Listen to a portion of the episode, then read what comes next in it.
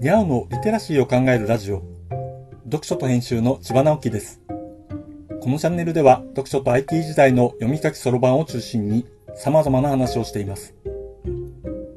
今回のタイトルは、スケールがとんでもなくでかい、創刊号の時刻表。時刻表は読み物だからなの27回目です。このシリーズで読む対象にしているのは、JTB が発行している復刻版時刻表です。そこについこの間、1925年4月号復刻版が出版されました。JTB の前身の前身、日本旅行文化協会が出した時刻表の創刊号です。1925年というのは大正14年です。僕も早速手に入れて読み始めてみました。興味深いところはたくさんあるのですが、まず最初に圧倒されるのは、掲載されている領域の広さです。大正時代に日本が影響力を持っていた地域は、大陸を含む東アジア一帯なので、大陸側の鉄道や台湾、樺太の鉄道まで掲載されているのです。そして東京からその隅々に行くための最速の列車が設定されているのを見ることができます。例えば、急行801列車は午前10時に上野を出発し、翌日午後4時45分の青函連絡船1便に連絡し、函館を午後10時20分に出発する急行1列車につなぎます。翌朝7時20分に札幌着。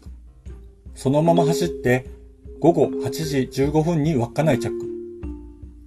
午後10時30分に稚内を出港する自白連絡船1便につないで、樺太の大泊に翌朝6時30分に到着。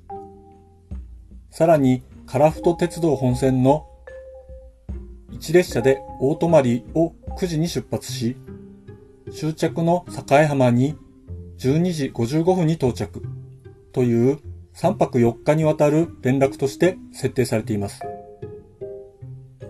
西の方には東京から下関を通ってプサンや大連に渡り、そこから北京やシベリア鉄道との連絡がある満州里への設定。敦賀港からウラジオストクを通ってハルピン、満州里への連絡設定などがありました。このような遠方に連絡するための列車の設定は民営化で JR に再編されるまでは割と名残がありました。もっと言うと、新幹線にもこの時代の構想の影響があるのですね。そういう考察を進めることができるので、この戦前の時刻表はとても面白い読み物になっています。時刻を読むだけでなく、当時の広告とか営業案内を読むのも面白いです。読み進んだらまたここで話してみますね。読書と編集では IT を特別なものではなく常識的なリテラシーとして広める活動をしています。IT リテラシーの基礎を学べるオンライン講座をやっています。詳しい内容については概要欄のリンクから、または読書と編集と検索して猫がトップページに出てくるホームページをご覧ください。